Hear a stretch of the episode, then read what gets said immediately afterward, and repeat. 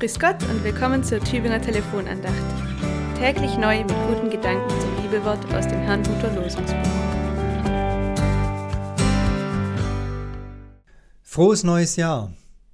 Eigentlich geht es bei unseren Andachten ja immer um die Tageslosung, aber heute, am 1. Januar, greife ich natürlich die Jahreslosung für 2023 auf.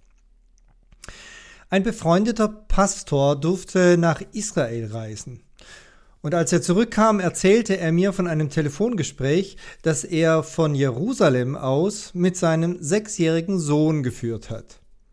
Stell dir vor, sagte er zu dem Jungen, ich war heute dort, wo früher der Tempel gestanden hat. Da war es erstmal still in der Leitung. Und dann hörte er seinen Sohn fragen, Hast du Gott noch gesehen?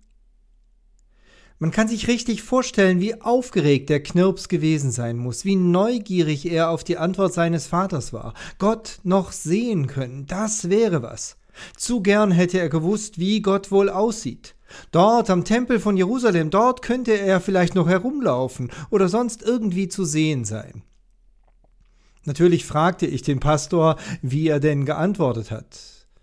Und er sagte zu seinem Sohn Nein, aber ich bin sicher, Gott hat mich gesehen. Wahrscheinlich war der sechsjährige Knirps erstmal enttäuscht in seiner Neugierde. Aber doch, es war eine gute Antwort, denn darin ist doch alles gesagt, was die Bibel uns überliefert. Kein Mensch kann Gott sehen, dafür ist Gott viel zu heilig, viel zu groß, viel zu rein. Aber Gott sieht uns. Was für eine Botschaft. Er sieht nicht über uns hinweg, schaut nicht nur auf uns wie einer, der eine Menschenmenge zählen will, sondern er sieht uns an. Und genau das sagt uns die Jahreslosung für 2023. Du bist ein Gott, der mich sieht. So steht es im ersten Buch Mose. Wissen Sie, was mich an diesem Bibelvers begeistert? Das eine habe ich ja schon angedeutet. Gott sieht mich. Ich bin in Gottes Augen keine Nummer, sondern eine Person mit einem Namen, mit unverwechselbaren Kennzeichen. Gott interessiert sich für mich.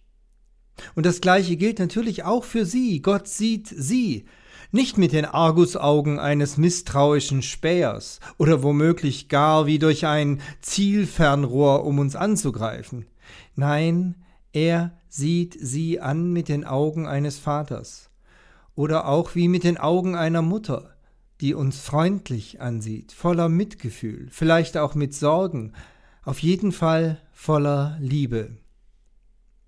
Im Lukasevangelium erfahren wir einmal, wie Jesus die Stadt Jerusalem ansieht und sich seine Augen daraufhin mit Tränen füllen.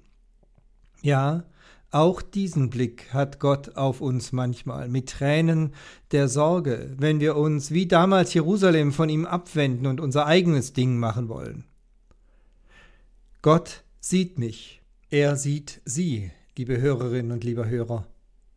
Nicht als Kontrolleur, sondern er sieht Sie mit den Interessen eines Liebenden. Aber da ist noch ein zweites, was mich an der Jahreslosung begeistert. Du bist ein Gott, der mich sieht. Dieses Bibelwort ist kein Satz über Gott, sondern ein Gebet mit einer Anrede, mit einem Du am Anfang. Und das dürfen Sie gerne aufgreifen, wenn Sie vielleicht nachher den Telefonhörer weglegen und für das heute beginnende Jahr beten.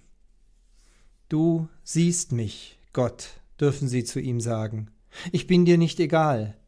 Und deshalb darf ich dir voll Vertrauen sagen, was mich bedrückt und beschäftigt, was mir Sorgen bereitet und wo ich nicht weiterkomme. Denn du siehst mich. Du siehst nicht nur die große Welt der Politik, sondern auch meine kleine Welt, die mich umgibt. Und du siehst in mich hinein. Du kennst mich, besser als ich mich selbst kenne. Danke, dass ich dir vertrauen kann. Ich wünsche Ihnen ein gesegnetes Anno Domini, Jahr des Herrn 2023. Vergessen Sie das bitte nicht. Auch das Jahr 2023 ist ein Jahr des Herrn. Es grüßt Sie Ihr Pfarrer Peter Rostan aus Gomaringen.